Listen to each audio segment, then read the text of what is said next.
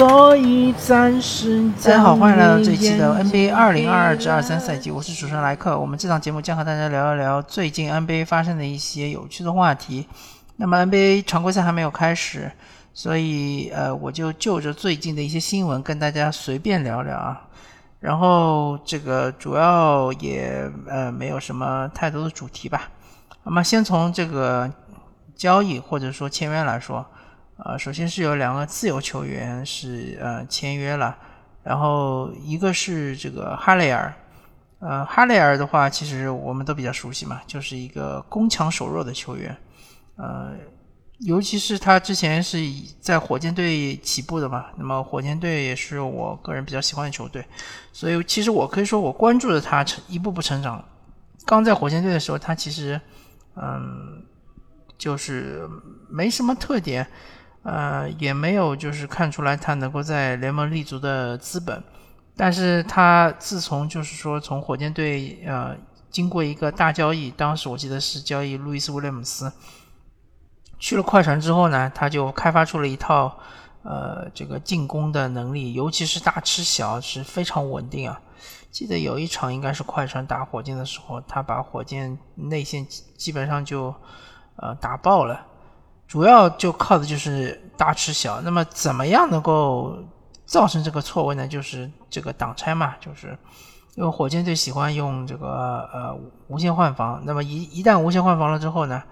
呃就变成是这个小个去防哈雷尔，呃因为这个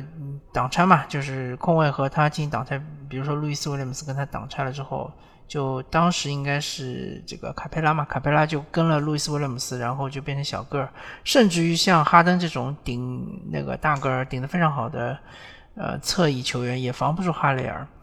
所以就是说当时发现他进步非常大，在内线的各种脚步啊，还有他这种爆发力啊，还有他小技巧啊、小勾手啊，其实都是呃当时来说作为一个年轻队员是非常好的。呃，也是令人非常惊艳的，但是这么多年下来，他还是这个一招鲜嘛，所以，呃，感觉就是有点不太够看了，尤其是因为他打的是那个内线或者说五号位，对这个呃就是位置的话，联盟一般来说都是需要有一定的护框能力，哈利尔这个护框能力确实是比较糟糕一点，而且他的协防意识，而呃，另外就是他这个。防挡拆的能力其实就是呃都是有所欠缺的，呃，其实以他的进攻能力来说，嗯，有机会是能够拿到一个中产阶级合同，中产中产合同基本上是九百万到一千万嘛，呃，但是现在的趋势就是联盟中对中锋，尤其是对这种进攻型中锋，其实需求并不是非常大，所以鉴于这个供需理论的话，其实哈雷尔就显得非常吃亏嘛，最终他是一个底薪。呃，应该是老将底薪吧，是签约了七六人。但是，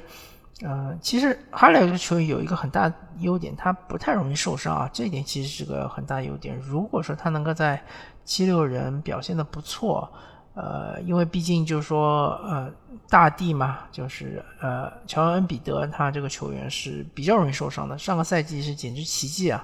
能够打那么多场，好像是六十几场。那么下个赛季就很难说了吧，或者说这个赛季二零二二至二三赛季就很难说了嘛。那么如果说呃恩比德受伤，哈雷尔顶上对吧？呃有大把的这个上场时间的话，嗯，根据他这个进攻效率的话，有可能会刷出一些不错的数据。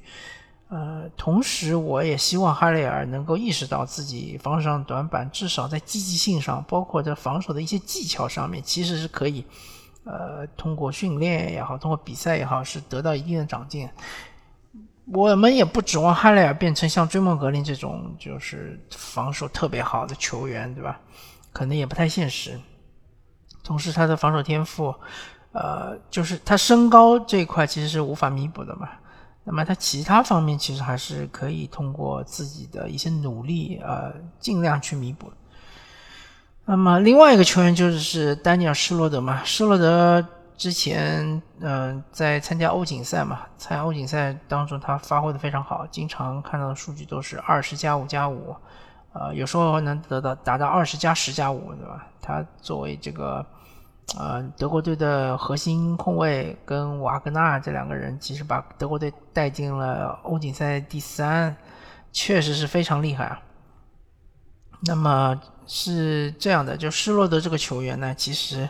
啊，总体来说，他各个方面作为一个控卫来说，其实是都是很合格的。他和联盟中比较普遍的一些攻击性很强的小控卫，他们的短板不一样啊。呃，那些小控卫，比如说像骑士队的加兰啊，或者灰熊队的莫兰特啊，他们这这几位就是比较典型的，呃，就是防守端的话会比较短板比较严重。嗯，像是这这两位，他们一个就是说单防完全不行，对吧？然后是被藏在这个底角。那么协防的时候呢，呃，莫兰特有时候还会有些高光时刻，但主要还是。有时候，呃，个人的话会跟丢，对吧？但是，反正总而言之吧，这两位球员，他们包括其实联盟中大部分的控球后卫，他们的单防和协防都不太行。呃，真正就是说这个防守端特别牛的控卫，也就朱霍勒迪。那么，呃，施罗德可以说是一个。就是嗯，在这个攻防两端，尤其是防守端，它的短板是比比较小的，或者说它的呃防守端，它总体而言是比那一些控卫要强很多的。不管是从单防也好，从协防也好，我记得比较深刻的就是当年雷霆打火箭那个季后赛，这个保罗、呃施罗德加亚历山大这三个三控三后卫嘛。打火箭的时候，施罗德往往就会这个面对哈登嘛。虽然说我我不敢说那时候哈登是呃最佳状态，但是施罗德防哈登还是限制的比较不错的啊。当然就是说后面换成多特尔防哈登了嘛，但就是有时候挡拆换换换还是会换到哈登打施罗德，其实不太好打。呃，另外就施罗德他的进攻端的话，我我不敢说他的攻击性特别强，但是。他组织方面现在其实是随着年龄的增长，还是有一些这种，呃，就还是有比较明显的这个进步的，呃，另外就是他最大的问题还是投射嘛，就是投射，尤其是三分球，一是不稳定，第二个就是不太敢投，这个问题暂时还没有看到解决的趋势。不过以他这种能力来说，我觉得也应该是。如果说联盟中有球队特别缺控卫的话，也应该是拿到个迷你中产到中产之间的这个价位。但是，呃，恰恰不太巧的是，第一就是他可能在联盟中他的声誉不是特别的好，尤其是嗯那时候就是为了博一个大合同嘛，然后去湖人打了一年底底薪，打完之后呢。好像跟湖人闹得不太开心，然后呢，又去了呃绿绿衫军，就是去了凯尔特人嘛，也是一一年底薪去的，然后就打了半个赛季就被凯尔特人给交易走了。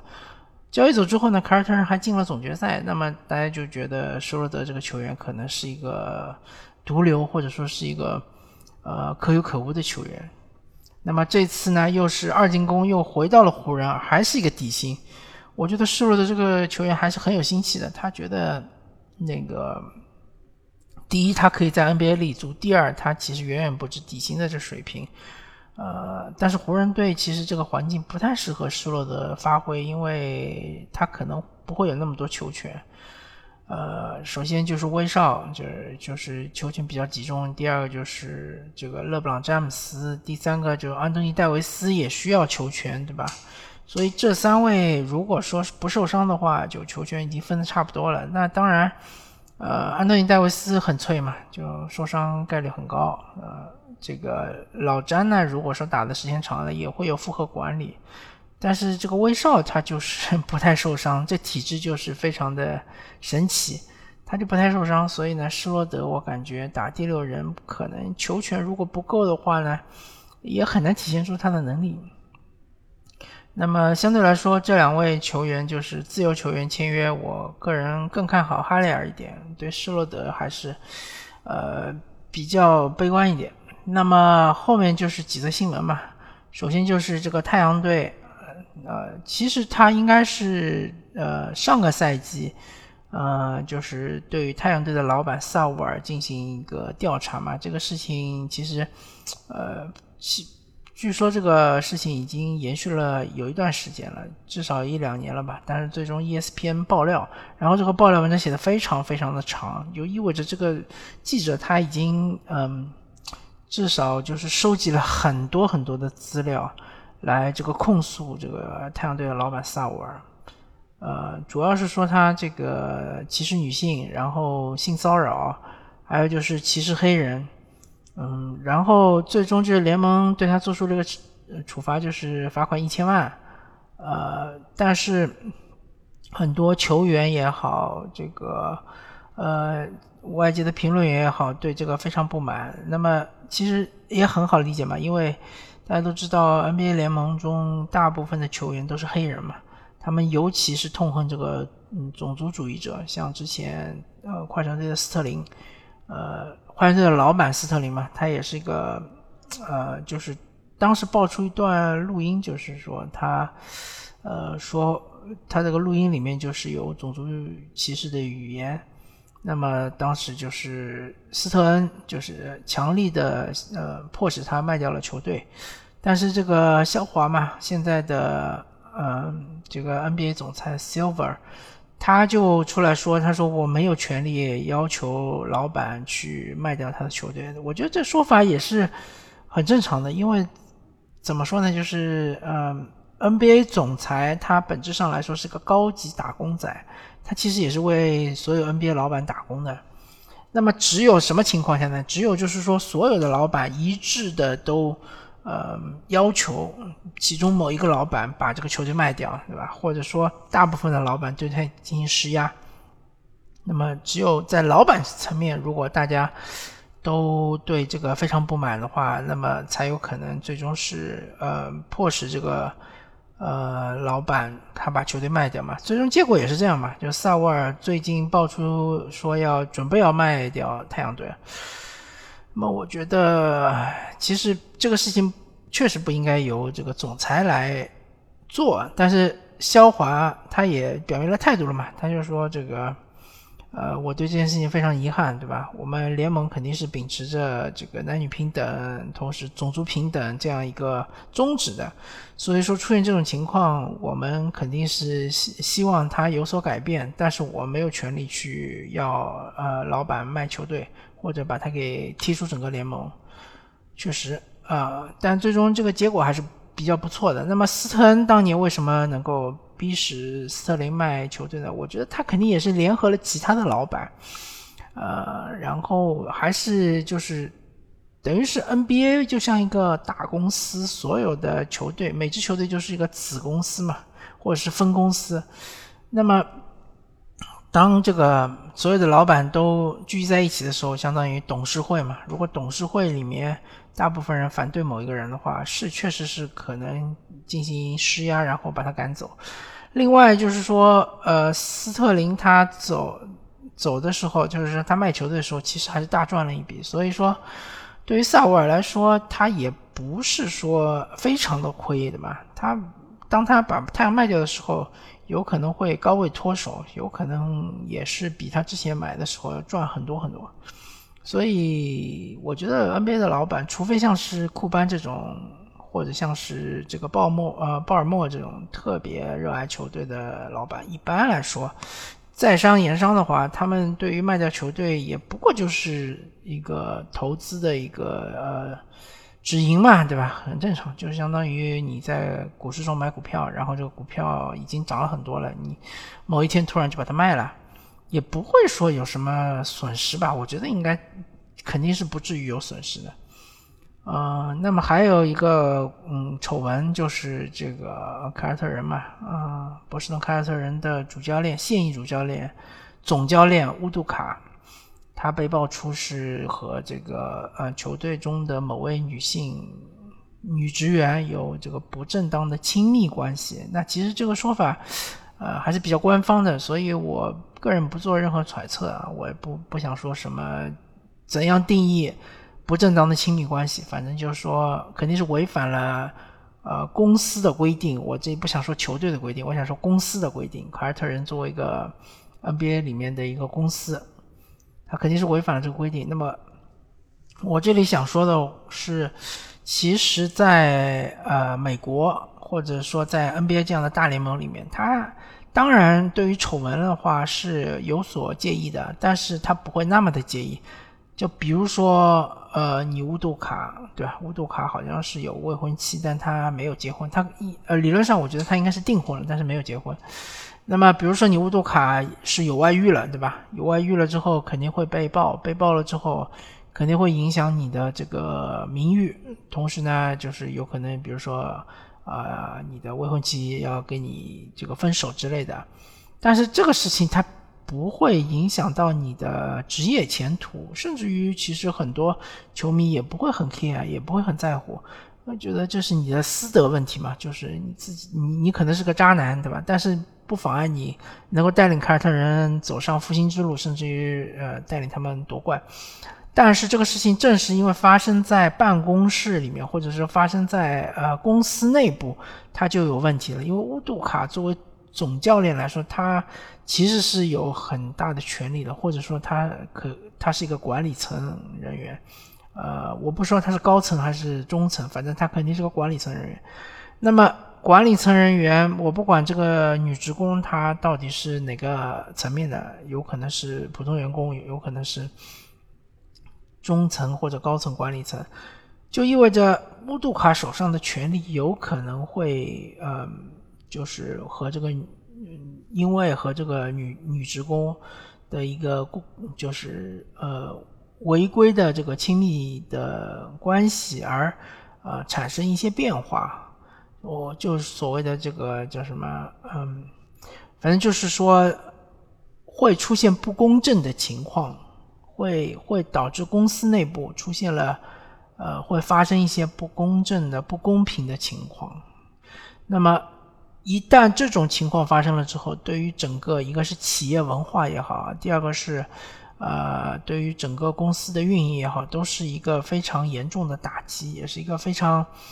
嗯，严重的事情。所以，一般公司里面至少都会规定说，呃，如果你是一个高层的或者是中层的管理层，你就是。至少至少，我觉得一个合理的大公司都会规定，你这个管理层你不能和你部门里面的呃异性，或者说和呃不管吧，就是说你不能和部门内的男生或者女生有过分亲密的关系，对吧？这个我觉得是一个常识，因为它涉及到这个权力腐败，涉及到这个呃。公司内部的公正，对吧？它不涉及到个人的私德，不涉及到就是说你是否是出轨啊，或者说，呃，戴绿帽啊，或者怎么样啊，这个无所谓。它主要是涉及到这方面，所以就是说，据说是对乌杜卡会呃执行一个非常严厉的一个惩罚。呃，一方面来说，有可能是说禁赛一年，对吧？还有一方面是说，有可能乌杜卡就呃自己呃请辞。就这个叫什么呃辞职谢罪，啊有这个可能性吧？那反正就是说这个事情确实听上去非常严重，嗯，然后对凯尔特人的前景肯定是蒙上一片阴影，因为好不容易上个赛季乌杜卡把凯尔特人的这个体系给打造出来了，然后对基本上就是能够服众对吧？因为他毕竟也是个新教练嘛，刚刚出来。呃，他通过他自己的能力，让大家看到了他的水平其实是非常高的。呃，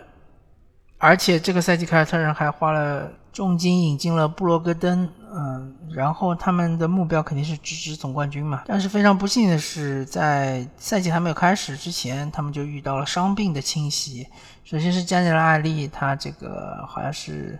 韧带撕裂啊，然后这个对于一个老将来说，这个伤非常的严重。啊，再接下来就是罗伯特威廉姆斯，他要做一个膝盖的手术，可能要这个呃休战四到六周，肯定会影响训练营，但赛季估计呃应该也会影响，但影响不大。再加上乌图卡这个事情，对于整个球队的前景应该是蒙上了一片阴影。那么接下来就是说到这个最近的一个交易嘛，交易就是呃爵士队拿他们的博扬，就是博扬博格丹维奇去交换了活塞队的两位球员，一个是奥里尼克，一个是萨宾里。那么这个萨宾里呢，他其实我我对他不是很了解，他可能看上去像是一个天头。那么奥里尼克其实大家都非常熟悉嘛，他之前是最早是在这个。呃，凯尔特人效力，然后是去到了热火，然后再去到了火箭，啊，应该是先去火箭，然后再去到热火，然后再去到了活塞，对吧？他这个球员就是攻强守弱的一个四号位，呃，然后他就是勉强也可以顶一顶五号位，他就是这个三分啊特别厉害，然后产量也特别高，而且他还有一定的这个高位策应能力，就是从进攻来说，他可以说是一个。大个子的进攻万花筒，但是从防守来说，他就非常弱，啊，基本上没有什么护框能力啊，包括协防能力啊，都不是很强，脚步也不是很快，这主要是一个白人内线嘛，白人内线，而且他不是那种强壮型的，不像是，呃，之前的就比如说像是瓦兰这种，他不是，他属于灵巧型的，所以他这个，呃，身高也不太够，天赋也不太够，所以他这个护框肯定是不太行。那么这个交易来看的话，爵士肯定是不会想要用奥里尼克，或者说不会想要呃用到他的一些能力来帮助球队提升呃水准。我我觉得这个不存在，因为犹他爵士他已经送走了这个他的呃鲁迪戈贝尔以及这个呃多诺万米切尔呃这两位核心球员。那么他现在很明显就是要摆烂嘛，然后要送走所有的。呃，值钱的或者说呃有有一定技战力的球员，那么逐渐逐渐，他我相信他会把这个呃麦康利，包括像是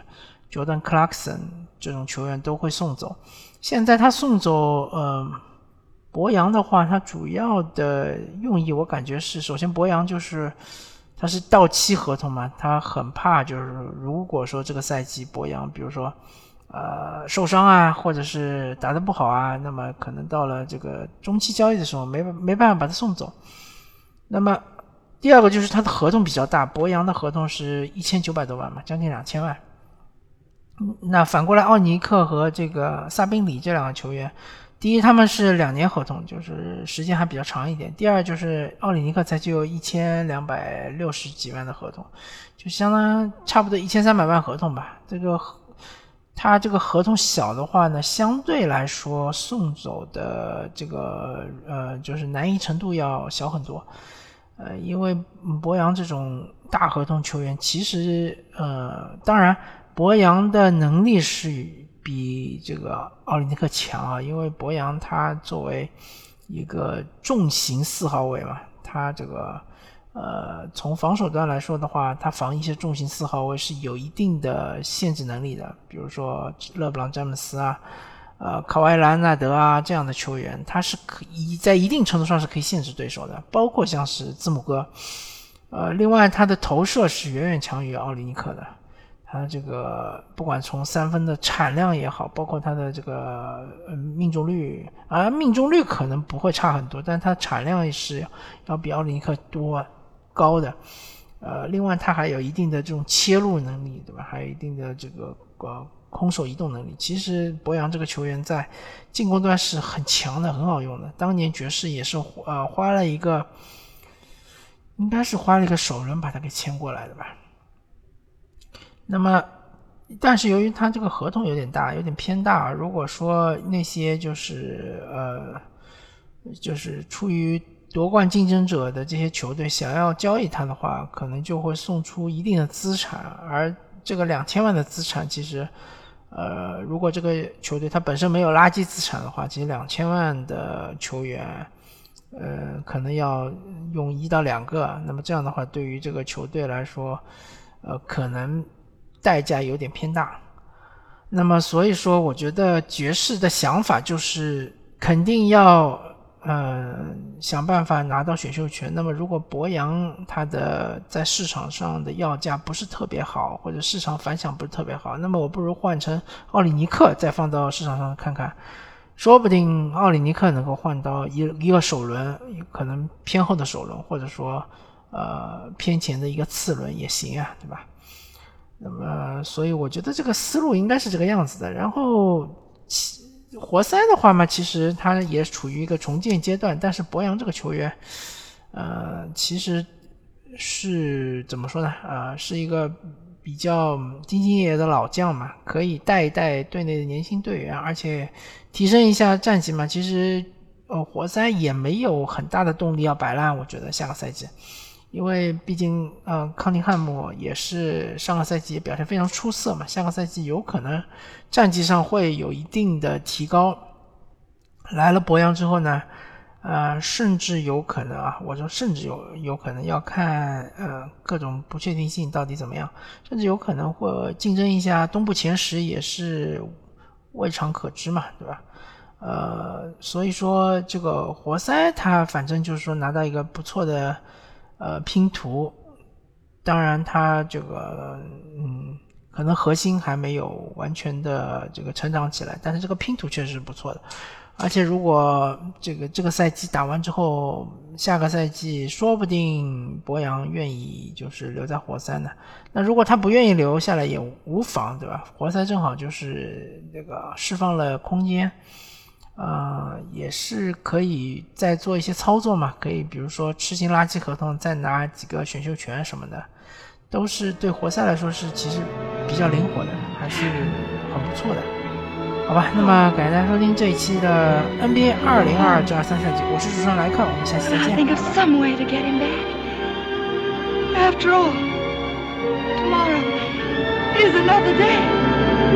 见。